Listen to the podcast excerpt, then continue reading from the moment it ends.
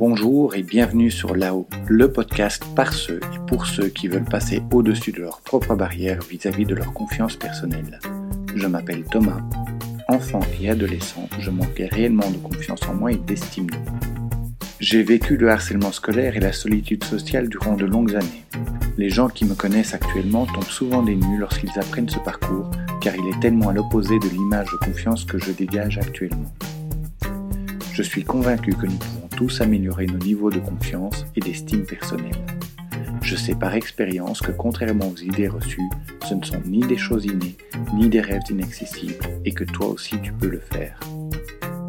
C'est pour cela que j'ai créé ce podcast qui a pour but de t'inspirer et de te donner des pistes pour que toi aussi tu puisses t'épanouir, prendre confiance et prendre la place qui te revient dans la société.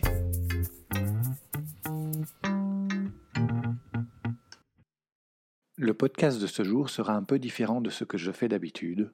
Pour une fois, celui-ci sera en deux parties. Aujourd'hui, je vais te parler de zone de confort, t'expliquer ce qu'elle est, comment elle fonctionne, et la semaine prochaine, je te parlerai de comment étendre ta zone de confort, comment le faire pratiquement. Ta zone de confort et ton estime personnelle sont deux amis fidèles. Mais sont-elles tes amis ou sont-elles les amis de tes peurs et de tes craintes? Tout dépend de l'étendue de ta zone de confort et de ton niveau d'estime personnelle.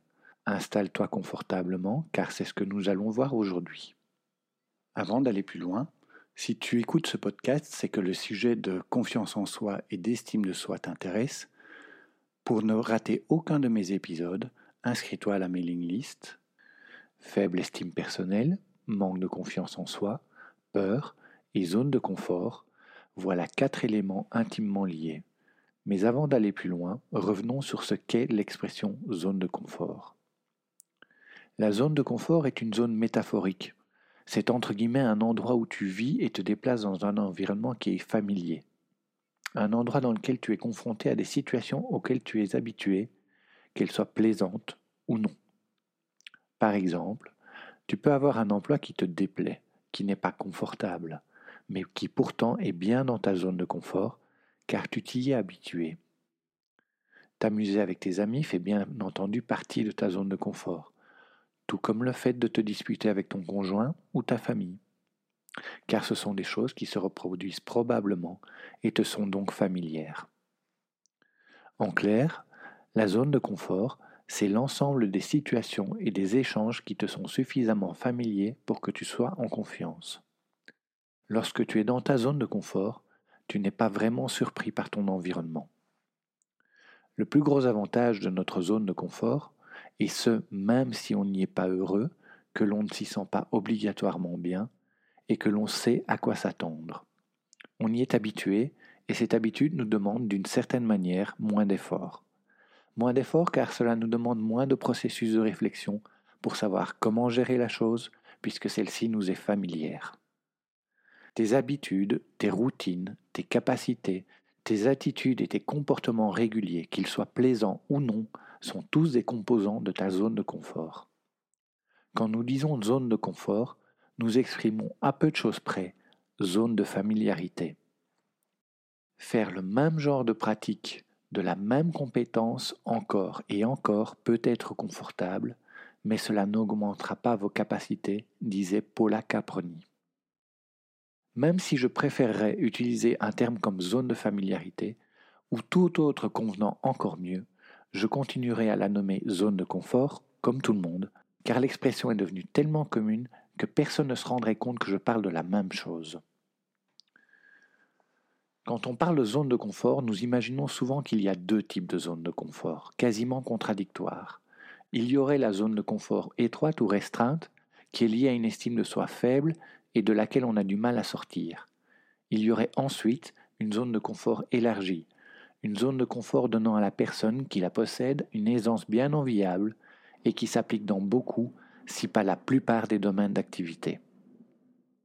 La réalité est un peu moins simple. D'abord parce que même si notre zone de confort actuelle peut nous paraître restreinte, elle est plus grande que la zone de confort que nous avions il y a 2, 5 ou 15 ans. La zone de confort d'un adolescent avec une zone de confort restreinte est également bien plus large que la zone de confort d'un enfant de 4 ans avec une zone de confort élargie. La zone de confort peut également sembler fluctuer simplement parce que celle-ci et l'échelle que nous utilisons pour l'évaluer progressent de façon indépendante. Zone de confort est en évolution permanente. La plupart du temps, elle croît sans même que tu t'en rendes compte, simplement parce que tu fais et répètes des choses qui sont juste à la périphérie de cette zone de confort. En faisant cela, ces choses migrent progressivement de la périphérie vers le cœur de ta zone de confort. Ce mouvement libère régulièrement des places pour de nouvelles choses à la périphérie de ta zone de confort. Ensuite, dans chaque domaine d'activité ou discipline que tu pratiques, ta zone de confort dépend tant de ton vécu que du contexte. Il est effectivement exact que les personnes ayant une estime forte et stable ont une zone de confort élargie dans le secteur d'activité où leur estime est solide. Les personnes ayant une estime faible ont, comme attendu, une zone de confort étroite. Quant à la personne à l'estime surévaluée, quelle est d'après toi l'étendue de sa zone de confort? La plupart du temps, cette zone de confort est plutôt étroite, d'où ces réactions exacerbées en cas de contrariété, car celles-ci le font sortir de sa zone de confort. En effet, la tension intérieure entre ses aspirations liées à son estime gonflée et les frustrations dues aux contrariétés font que ses opinions, ses croyances ou ses valeurs lui semblent menacées. Son ego étant moins stable que l'image qu'il s'en fait, il passe rapidement soit dans la défensive, soit dans l'agressivité. Une personne peut avoir à la fois une estime forte dans un domaine, faible dans un autre et surévaluée dans un troisième domaine, et donc avoir des zones de confort plus ou moins larges en fonction des domaines. Qu'y a-t-il à l'extérieur de ta zone de confort? La plupart du temps, lorsqu'on cherche à mettre en image la zone de confort, on la représente avec un schéma prenant quatre cercles concentriques. Autour de notre zone de confort, il y a la zone de peur. Plus tu t'éloignes de ta zone de confort, plus la tension émotionnelle générée par la peur se fait présente, car à ce moment, tu fais face à une ou des situations auxquelles tu n'es pas habitué. Ce manque d'habitude te fait être plus alerte, demande à ton esprit d'envisager plus de scénarios quant à la suite des événements. Ces réflexions mettent ton esprit en porte-à-faux et c'est à ce moment-là que tu te mets à gamberger. Les classiques attention danger, que se passera-t-il si je me plante, mais également serais-je capable d'assumer si je réussis, pointent le bout de leur nez. La tension émotionnelle, qui cherche à nous retenir dans notre zone de confort, s'oppose à notre tension créative. La tension créative étant notre tension intérieure nous poussant à progresser et aller de l'avant, à aspirer à plus ou aspirer à mieux. Pour progresser, il faut que ta tension créative, ta motivation, surpasse tes craintes. Tu devras donc affronter ta tension émotionnelle, plus spécifiquement les craintes causées par la peur du qu'en la peur de l'échec, ainsi que la peur du ridicule. Il te faudra les connaître et les affronter. Autour de la zone de peur, il y a la zone d'apprentissage. Ceci est la zone que tu explores pour étendre ta vision, tes capacités et tes connaissances et pour modifier tes habitudes. En quelque sorte, pour étendre ton monde. Tu entres dans la zone d'apprentissage dès que tu apprends une nouvelle matière, une nouvelle discipline, quand tu abordes une nouvelle situation ou un environnement nouveau. C'est ici que nous observons et expérimentons. C'est ici que nous nous comparons et nous nous confrontons aux autres, à d'autres points de vue, à d'autres cultures. Ce que nous craignons le plus de faire est généralement ce que nous avons le plus besoin de faire, disait Tim Ferriss.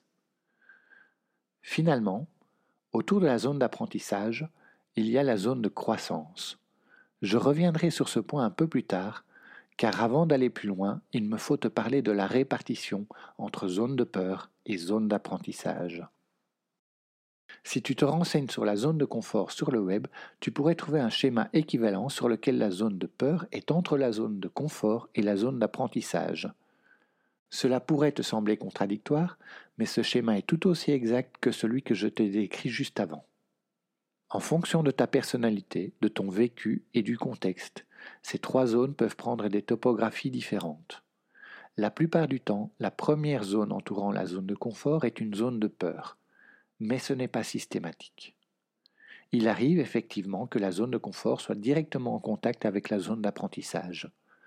Dans le cas d'un apprentissage continu dans un type de domaine spécifique, tout comme par exemple l'apprentissage d'une langue ou d'un sport, cette partie de la zone d'apprentissage finit par être annexée à la zone de confort. Pour d'autres personnes, particulièrement celles qui ont un niveau d'estime faible, la zone de crainte peut paraître spécialement étendue, ce qui rend les choses effrayantes à faire et par crainte, elles se cantonnent à rester dans leur zone de confort. Il est également possible que tu ressentes ta zone de confort comme étant entourée de plusieurs zones de peur et de plusieurs zones de progression en alternance il est tout à fait possible qu'une personne n'ait aucun mal à aller dans sa zone d'apprentissage pour une partie de son domaine et se sente incapable de faire la moindre incursion dans le reste du même domaine. Revenons maintenant sur la zone de progression. Une fois que la nouvelle discipline ou le nouveau comportement est intégré, nous atteignons un sentiment de liberté et de réalisation. C'est dans cette zone que nous réalisons que nous sommes en train de concrétiser nos rêves et que nous nous sentons alignés. C'est à ce moment que la magie opère. Alors que nous ressentons sérénité et plénitude, notre cerveau assimile le fait que nous sommes capables de gérer ces choses qui étaient encore il y a peu inconnues, qui nous faisaient encore peur il y a peu. Notre zone de confort s'élargit sensiblement et englobe une bonne partie de notre zone de peur et de notre zone d'apprentissage précédente nous pouvons prendre le temps de souffler un coup et de prendre du recul sur notre parcours. Nous nous ouvrons également à de nouvelles opportunités et nous nous sentons prêts à nous définir de nouveaux objectifs. Les meilleures choses de la vie vous attendent souvent à la sortie de votre zone de confort, disait Karen Salmanchon. Grâce à tes apprentissages et au sentiment de bien-être lié à tes nouvelles réussites, tu pourrais percevoir cette zone de croissance presque comme une nouvelle zone de confort, une zone où, malgré le fait que tu n'es pas dans tes habitudes, tu te sens pourtant en sécurité. Tu ressens un certain contrôle, la grosse différence est dans ton attitude. Tu n'es plus en repli sur toi-même et tes habitudes, mais tu es dans l'ouverture aux autres, aux opportunités et au monde. Lorsque tu expérimentes tout cela, il arrive que tu ressentes le besoin de te poser, de profiter de ta nouvelle zone de confort avant de repartir à la conquête de tes possibilités. Mais avec l'habitude de ce type de travail sur toi-même, tu finiras par remarquer que d'expérimentation en consolidation, tu ne fais plus que des va-et-vient entre zone d'apprentissage et zone de croissance, laissant peu de place à la peur, ayant peu besoin de retourner dans ta zone de confort. Tu ne te poses quasiment plus la question des limites de ta zone de confort, car tu la sens en mouvement constant. Sortir de sa zone de confort est difficile au début, chaotique au milieu et impressionnant à la fin, parce que finalement, il vous montre un tout nouveau monde, disait Manoj Arora. Tu penses probablement que tout ceci est bien beau, mais que je ne t'ai pas encore donné d'indication sur ce qu'il faut faire concrètement pour gérer ses peurs et étendre sa zone de confort. Ce sera le sujet du podcast de la semaine prochaine. Et d'ici là, pour être sûr de ne rien rater, inscris-toi à la mailing list. Là-dessus, à bientôt.